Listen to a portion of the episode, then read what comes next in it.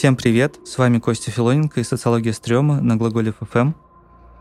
И сегодня мы обсуждаем дачу. Дачу как особенное явление в нашей русскоязычной жизни. Что-то неприводимое, что-то выписанное из городской жизни, куда мы приезжаем на лето, чтобы каким-то образом прикоснуться даже не столько к природе, сколько к какому-то особому образу жизни. Поговорить про дачу и дачные ужасы мы сегодня пригласили писательницу Дарью Бабулеву, автора романа «Вьюрки», самый популярный роман дачного сезона 2019, который как раз посвящен этой теме страшной дачи. «Вьюрки» — роман категории «страшная», категории «необычная». Да, вы сами говорили, что вы необычный писатель, писатель э, странный. Ну да, есть такая категория, как странные авторы, и я считаю, что я к ней продолжаю до сих пор относиться. И как-то в литературу я попала, будучи странным автором. А, начинала я вообще, а, ну, скорее с абсурдизма, потом начала писать такие городские сказки. Вот. И внезапно пришли критики и сказали, что это хоррор. Угу. Я сказала, ну хорошо, потому что критики, как известно, умнее нас, и они вчитывают в наши тексты гораздо больше, чем мы сами написали. Вот так я стала страшилочником. Юрки полностью посвящены даче. Это дачный сеттинг, это дачный ужас. В общем, я бы хотел поговорить именно про вот э, дачные ужасы. Судя, опять же, по вьюркам, это такая целая энциклопедия, на самом деле, дачных ужасов. Все они очень узнаваемы, все они очень понятны. Любой человек, который хотя бы раз э, ночевал э, на даче, все это узнает и поймет.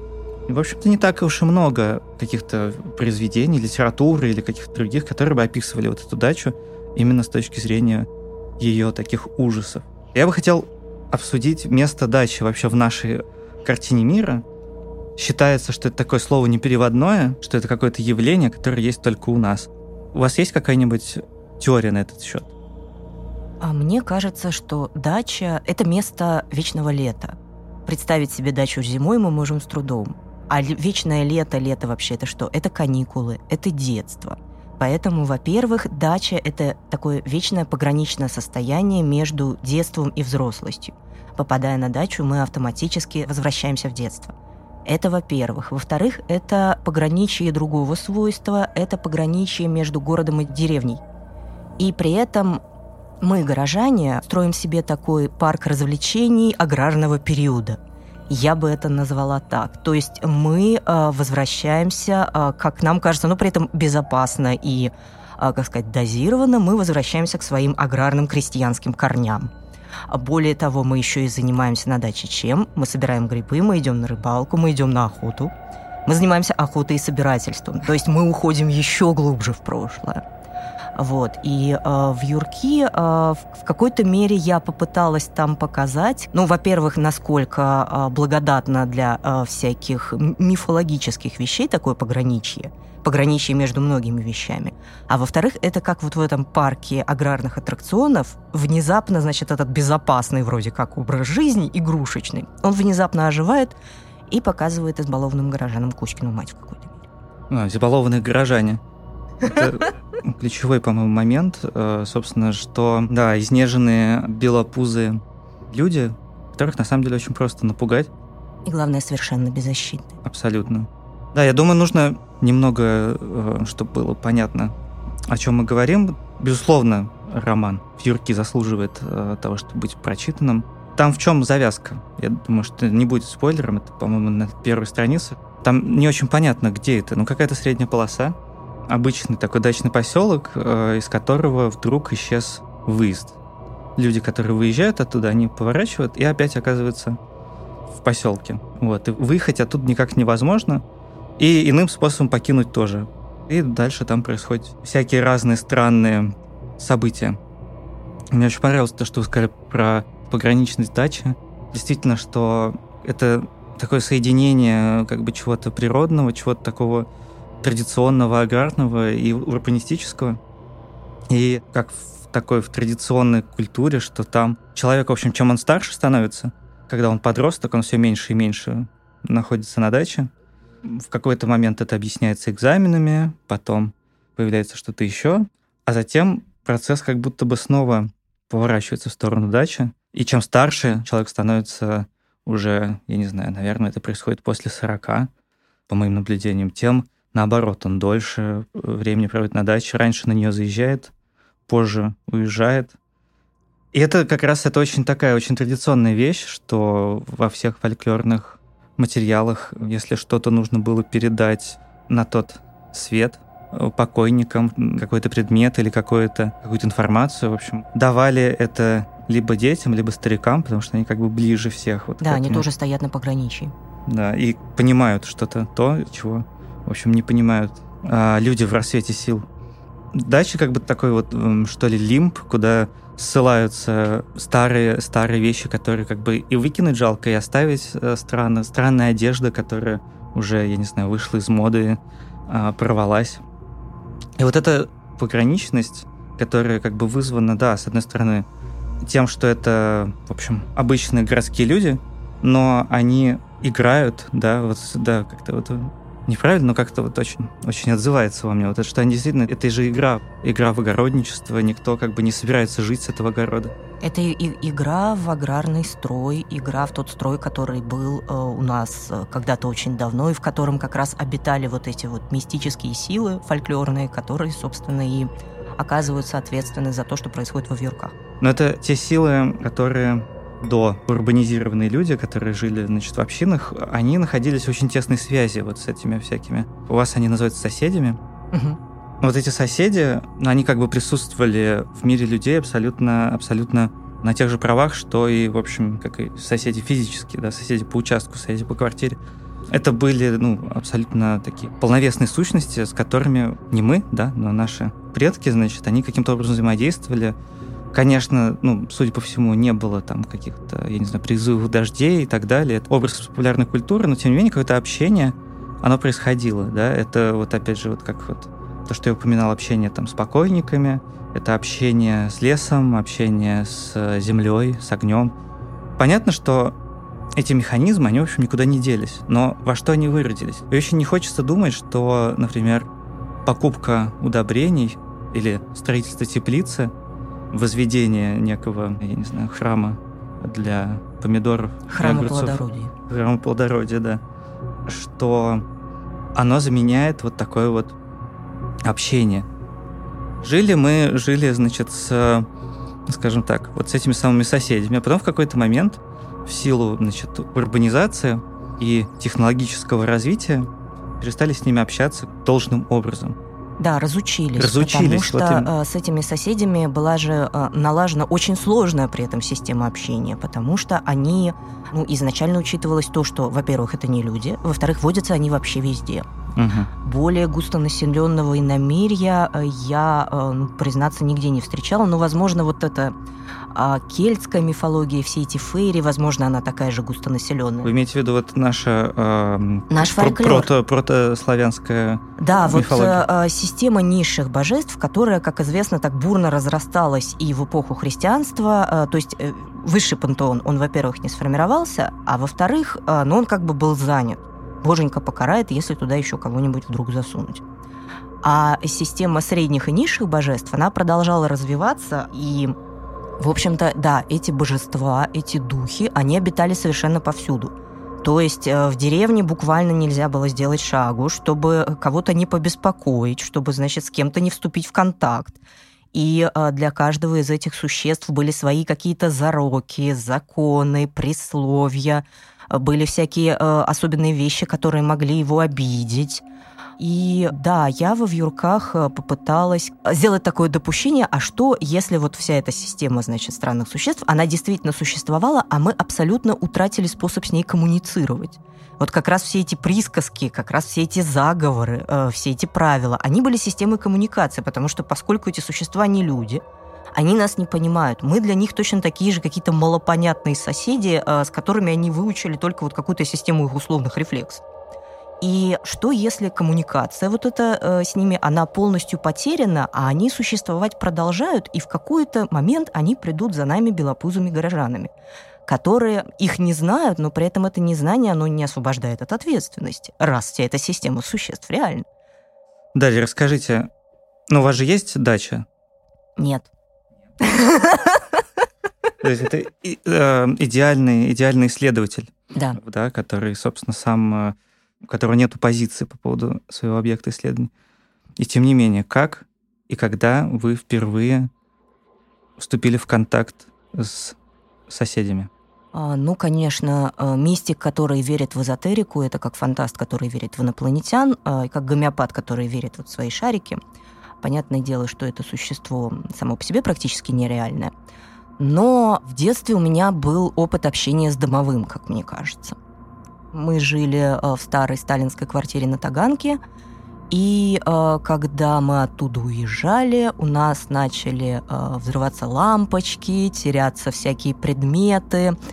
И какая-то тетенька нам сказала, что это на нас сердится домовой – а родители, естественно, вежливо покивали эту тетеньку, спровадили, вот. Но я запомнила, она, значит, сказала, что нужно э, сделать из тряпочки куколку, сказать домовому, что мы возьмем его с собой, и он, значит, заберется в эту куколку, а ее нужно перевести на новую квартиру. Я связала куколку и э, потом увезла ее на новую квартиру, и лампочки больше не взрывались. Это, это очень, да, очень, очень эффектно. Но Поразительно, что это происходило в сталинской квартире. Ну, это вообще, это сама, сами по себе Сталинки, старый центр Москвы, это точно такая же обитель, только уже каких-то види, видоизмененных соседей. Мне кажется, там как раз вот, вот в каждом светофоре есть какой-то дух. Ну, как у римлян духи э, перекрестков, да-да, духи мест, гении места, они э, вот точно так же, как в деревне, мне кажется, э, в старых, сильно обжитых, уже э, с образовавшейся такой душой, видевших несколько поколений людей вот в таких вот домах, мне кажется, в них тоже заводятся всякие такие сущности. И э, точно так же, как вот есть э, в деревенской мифологии, что там есть домовые, а, банники, леши, водяные. Точно так же у нас могут быть подвальные, чердачные, магазинные, трамвайные. Если принять во внимание, что эта, эта система существ, она реальна, и если вот ее экстраполировать на город, получается очень интересно. Ну, то есть с дачи вы только начали, получается, изучение этого мира? Не, на самом деле у меня э, в первой книжке «Забытый человек», которая сейчас, она переиздана в дополненном и улучшенном виде, сборник называется «Ночной взгляд», там как раз вот эта городская мифология. Но э, в Юрке они действительно первый опыт, и чем они интереснее, тем, что я там использовала реально вот только из фольклора. Там каждое словечко, с которым, значит, обращаются к этим существам, оно проверено по всяким там хрестоматиям фольклора, по э, сборникам быличек, по всему, что зафиксировали фольклористы. А э, в «Ночном взгляде» и в «Забытом человеке» там я больше, конечно, придумывала. Основываясь, опять же, на фольклоре, но я чуть не стала фольклористом-демонологом. Да, остановило меня только то, что там преподавать нужно, а я очень это не люблю. Не пошла я в аспирантуру, не стала демонологом, но фольклор меня всегда очень интересовал отечественный. Честно говоря, я когда читал э, в Юрков, меня не покидало ощущение, что это... Ну, там очень много таких мотивов из Стивена Кинга. Там, в частности, подменыши. Это очень, очень такой очень кинговский мотив. Это из фольклора. Да, но, но, но вот это э, способ э, отношения, э, когда человек как бы настолько сильно хочет кого-то любить, Э, и с кем-то находиться, о ком-то заботиться, что ему, в общем-то, становится все равно, что это. И даже когда, э, значит, вот это любимое существо заменяет э, какой-то ужасный монструозный подменыш, в общем-то, его это устраивает, потому что вроде бы и нету выбора. Это, ну, не знаю, это кладбище домашних животных. Вот это. Я понимаю, что это, ну, в общем-то, общечеловеческий да, мотив. Вообще человеческая психология, она такова, что, в общем-то, удовлетворение потребностей для нас намного важнее, чем как именно это происходит. Да. Но, наверное, когда встречается что-то такое страшное и при этом кинематографичное, сразу, сразу приходит на ум Стивен Кинг, который, в общем, оперирует такими вот очень, казалось бы, низменными, но при этом очень глубокими чувствами, как там чувство привязанности. То есть, по сути, вся, вся такая литература — это литература о том, что то, что мы любим, в конце концов, нас использует для каких-то своих э, потусторонних задач и целей, например, пропитание, да, там как подменыша или э, заботы и нежности, как и Гоша. Да, правильно? Угу. Очень круто. Я не знал, что это все действительно вот проверено через... Да, это все, это все из фольклора, это там нет ничего придуманного, ну, кроме разве что внешности всех этих существ. То, что я их сделала более такими аморфными, хтоническими, решив, что э, вот эти вот человекоподобные существа в сказках, это, ну, когда один человек долго рассказывает другим людям, э, превращается все в испорченный фольклорный телефон, и в итоге вот эта вот, значит, непонятная туша из леса, она превращается в дедушку в грибной шляпке, в лешего. Но дедушка был изобретен относительно недавно, насколько я понимаю.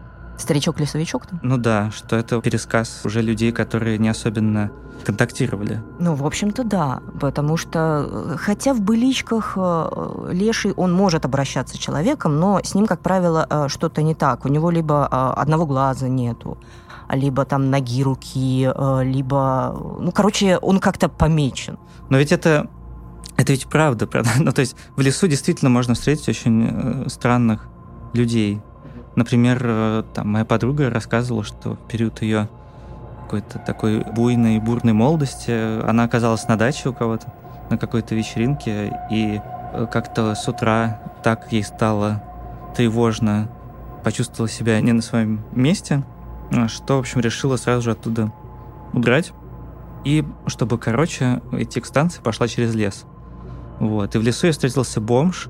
Он спросил, куда она идет. Она сказала, что она идет на станцию. Он сказал, что идти нужно, в общем, не туда, указал направление, она пошла туда и действительно вышла э, к станции. Какой добрый. Да. Станционный. И, в общем, это немножко похоже на дельфинов.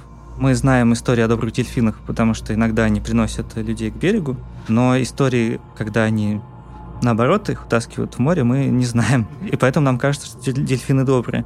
Тут, мне кажется, похожая история, что, в общем, почему-то вот такой вот человек решил помочь. Вот эта подруга, она с ужасом каждый раз пересказывает эту историю, потому что, ну, конечно, чем могла окончиться эта встреча, в общем, совсем непонятно. Я тоже как-то выступила в роли странного человека, который встречается в лесу. Я очень люблю ходить за грибами. И вот как-то я пошла за грибами рано утром, а я была сильно простужена. И копаюсь я под кустом, слышу шаги, значит, там идет пожилая пара, тоже грибников мимо меня. А я девочка вежливая, я, значит, выпрямляюсь, они меня не видят. И говорю им «Доброе утро!» Господи, как они подпрыгнули. Из куста, значит, нечто вылезает с ножом, сиплым басом. Интересно, во что это потом превратилось. Они довольно быстро от меня убегали. Ну, это шутка про то, что в хождении за грибами меня привлекает не столько съесть грибной суп, сколько просто медленно ходить по лесу с ножом. Да-да-да-да. Это правда очень приятно. О, про соседей. Собственно, вот, я не знаю, это вы их назвали соседями? Я. Да, это... Я подумал, что вот когда думаешь про дачу, собственно, о, вот соседи, настоящие соседи, у которых соседние участки, они, в общем-то, вот эта городская традиция не общаться с соседями, не знать их, она, в общем-то, проникает в дачные сообщества, когда, например, сложившиеся десятилетия назад дачные коллективы, они потихонечку распадаются, и приезжают какие-то новые люди, отстраивают какие-то новые дома, строят свои заборы. И, в общем, и с ними уже примерно такая же коммуникация, как с соседями по личной клетке. Они превращаются вот в таких вот э, немножечко потусторонних существ, к которым мы относимся настороженно. И лишний раз как бы при них стараемся ничего не сболтнуть, чтобы там они что-нибудь не украли, не вырыли. Мне кажется, как раз вот очень похожие отношения, что вот как бы были у нас э, соседи, все вот эти вот славные пенсионеры, с которым было понятно, как разговаривать. А тут, тут пришли какие-то новые непонятные люди, с которыми как-то нужно налаживать какие-то отношения, но этого никто не делает. И все вот эти дачные истории, которых очень почему-то мало, дачных, э, я не знаю, крипипаст, дачных э, страшилок. Да, это вообще странно. У нас, в принципе, в литературе феномен дачи современный, он как-то очень мало исследован, мало кто вообще выбирает эту тему. Вот. Это очень, правда, странно. Ну вот, и, в общем, и там вот это все столкновение с чем-то посторонним, оно, в общем, очень похоже, да, на столкновение с, в общем, с обычным соседом, который как-то ведет себя не так, как, не знаю, от него ожидается. Ну, во вьюрках, да, вот эта тема, она еще, я ее там как раз выделила и немножко отзеркалила тем, что там ну, наспойлерю немножко тем, что там источником угроз таки оказывается вот как раз это богатое семейство, которое вот втиснулось в этот проверенный, дружелюбный, значит, это, ну, не то, что дружелюбный, как сказать, обустроенный такой обросший связями дачный социум, и они как раз, да, они откуда-то из другой страты, э, с ними особо не общаются, и в итоге они оказываются источником вполне такой реальной явной угрозы. Ну, хотя и потусторонней. Ну да, ну но при этом, да, и как бы как к ним относиться, в общем, никто из э, коренных жителей не знает. Ну, потому что дача — это явление э, в какой-то мере, в общем-то, советское. Это такой небольшой, да, дачный садово-огородный колхоз. А тут, значит, пришли буржуи. Совершенно непонятно, вроде как это классовые враги. Но, с другой стороны, а может, люди-то они хорошие, а общаться как-то надо, а они не хотят, забор поставили. Это вообще, это, это страшная фраза в понимании жителей дачных поселков, когда кто-то приехал и поставил двухметровый забор. Это по-любому какой-то опасный человек. Что он там за этим забором делает? Зачем он его поставил? А что вас пугает больше всего на даче? На даче ничего. Не, ну так-то соседи. Да, соседи. Вообще больше всего меня пугают люди мне кажется, так у всех, и это единственный такой здравый страх. Ну, я поспрашивал у моих знакомых, это как бы не очень репрезентативное исследование, но тем не менее. Я поспрашивал, как бы, что кого пугает, почему дача страшное место. Все согласны, что это страшное место. Особенно в детстве и особенно по ночам. Даже у самых таких крепких духом вызывает пробежка вот эта вот ночная, а, значит, кабинки к туалету. В общем, она самых крепких из нас э, заставляла дрожать нутром. Но это иррациональный страх, который, в общем, если вот так долго задавать вопросы, он рационализируется тем, что чего мы боимся. Это дикие звери и это маньяки.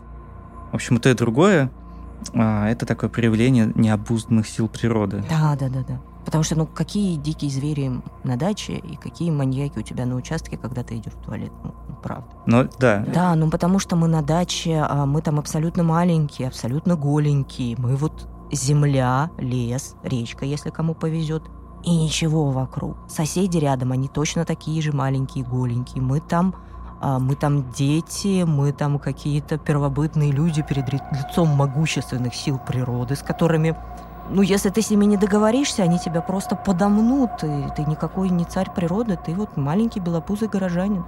На даче, да, мы внезапно становимся, мы там все становимся детьми, и мы там все становимся э, беспомощными горожанами перед лицом природы. Или стариками. Или стариками. Кстати, да.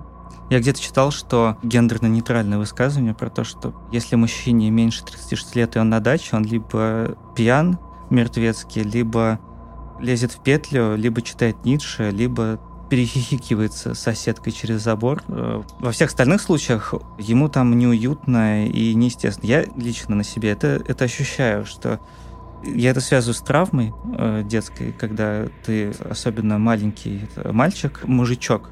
В традиционном обществе же не было детства. Соответственно, заставляют работать. Значит, что-то нужно все время делать. Когда появляется законное право значит, туда не ездить, прикрываясь чем-нибудь, там, какими-нибудь экзаменами, то, конечно же... Но, оказываясь там снова на даче, понимаешь, что все больше и больше это ощущается, что, например, вот сейчас вот э, я съездил, и я вдруг понял, что это действительно интересно, например, что что-то выросло, что-то, значит, не выросло, что-то... Это старость подкрадывается. Вот именно. Больше всего вот в этом утверждении насчет мужчины младше 36 меня пугает то, что, оказывается, у нас старость, она вот так вот бац, так в 36 наступает. Все. На самом деле, ну, на самом деле же, да, не, не, не сразу. И это тоже страшно, когда вдруг мир, который был открыт миллионом возможностей, вдруг сужается до, значит, до дачи. До шести соток, да, на которых действительно ты можешь делать все, что угодно. Вот. Но, но делаешь, высаживаешь те же самые огурцы. Дача на самом деле это прекрасно. Это при том, что да, это пограничье. Это еще и место спокойствия. Но грань между спокойствием и упокоением, она тоже довольно тонкая. Очень, очень страшно. Нет, основная опасность, звериным нутром ощущаемая опасность, она ну, исходит из леса.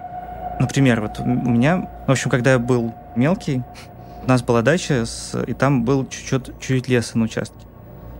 И как бы днем было весело там ходить и так далее. Но я ни разу, ни разу, вот в день темноты то ни разу не зашел. Хотя там мне было уже там 11-12 лет. Близость леса к даче — это, ну, такая вот самая важная вещь, в общем, потому что это и прибежище, как вот мы говорили, и диких зверей, в общем, и, скорее всего, маньяков, да, откуда он выйдет.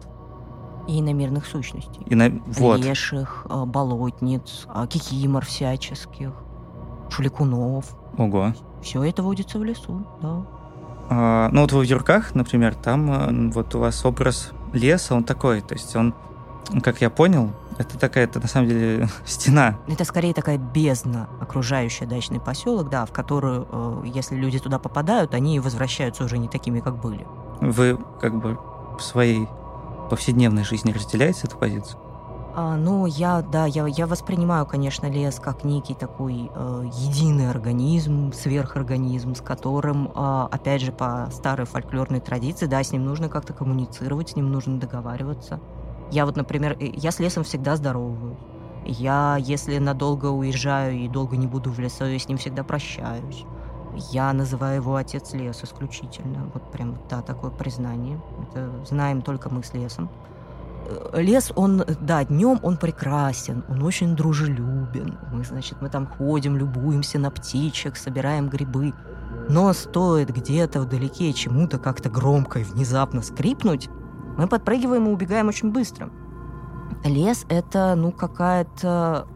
Я его воспринимаю как какую-то такую первобытную сущность, первобытную, возможно, даже хтонь, то есть сущность какую-то такую, которая может быть и опасной, но при этом лес у меня вызывает безмерное уважение, и я его очень люблю. Ну, древнее, древнее всех нас. Не знаю, тараканы, может быть, только древнее. Но э, тараканы не вызывают такого вот сильного подозрения, что, возможно, все это разумно, вот, едино и разумно. А лес, когда ты там находишься, иногда ловишься на такую мысль. Ну, это, это соотносится с современными какими-то исследованиями. Да, да, что деревья, они общаются между собой, что у них там какой-то симбиоз у деревьев, грибов, у всего этого, и что это действительно единый организм. И чуть ли э, я даже читала, что у них какой-то свой грибной интернет налажен. То есть деревья общаются между собой с помощью микоризы. Это корневые системы? Да, это корневая система в симбиозе с э, грибными, с мицелием. Ну, вот про лес, как раз, если читать просто, я не знаю, все крипипасты подряд, может быть, больше половины, не знаю, процентов 60, все про лес. Интернациональный страх перед лесной сущностью. А про дачу почему-то очень мало всего. В одной из предыдущих передач обсуждали, что московское метро, несмотря на то, что во многих городах есть метро, но если набрать Urban Legends э, Subway, то вот даже по-английски одно московское метро. Mm, у них нету такой фольклорной штуки? Ну, ну вот да, не, не, так, э, не так, как у нас почему-то. Продачу мало, мало. Хотя вот мы вот, вот уже да, почему-то она как-то, как-то вот обходится стороной. В литературе в том числе я была очень удивлена, что в Юрке это оказывается вот первый такой дачный хоррор. Я даже этому всему название придумала, что это дачная готика. Дачная готика. Вот. И да, я была очень удивлена тем, что это оказался первый образчик вот в литературе дачной готики. Как-то странно. По-моему, сам Бог велел. Да. Может быть, еще не выросло, не знаю, поколение, которое бы смотрело на это со стороны. Может быть, а может мы к даче как-то слишком легкомысленно относимся, что это ну что-то такое несерьезное, это что-то такое игрушечное, мы там играем в огородников, в собирателей, а так она недостойна какого-то серьезного интереса, как культурный феномен, но мне кажется, что это большая ошибка. Я полностью согласен. Дарья, большое спасибо. Это был очень, очень интересный разговор, который как мне кажется, будет очень интересно послушать на даче. Осталось совсем немного времени. До конца сезона, разумеется. Хочется пожелать нам всем видеть следы потусторонних соседей не только там, где они очевидны, когда внезапно гаснет свет или что-то хрустит в соседнем лесу.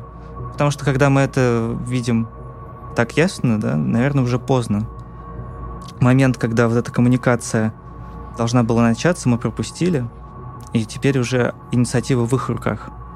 Можно действительно, можно, наверное, здороваться с ними, прощаться, как-то желать им хорошего дня. А можно и просто принять их существование, как и существование своих собственных соседей по городской квартире, потому что мы, в общем-то, не знаем, что это за люди, тогда каждый раз нас будут ждать какие-то новые открытия. Всем спасибо, до новых встреч.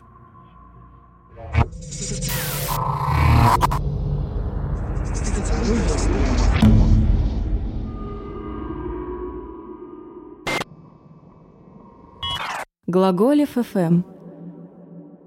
Для тех, кто в пути, из ниоткуда в никуда.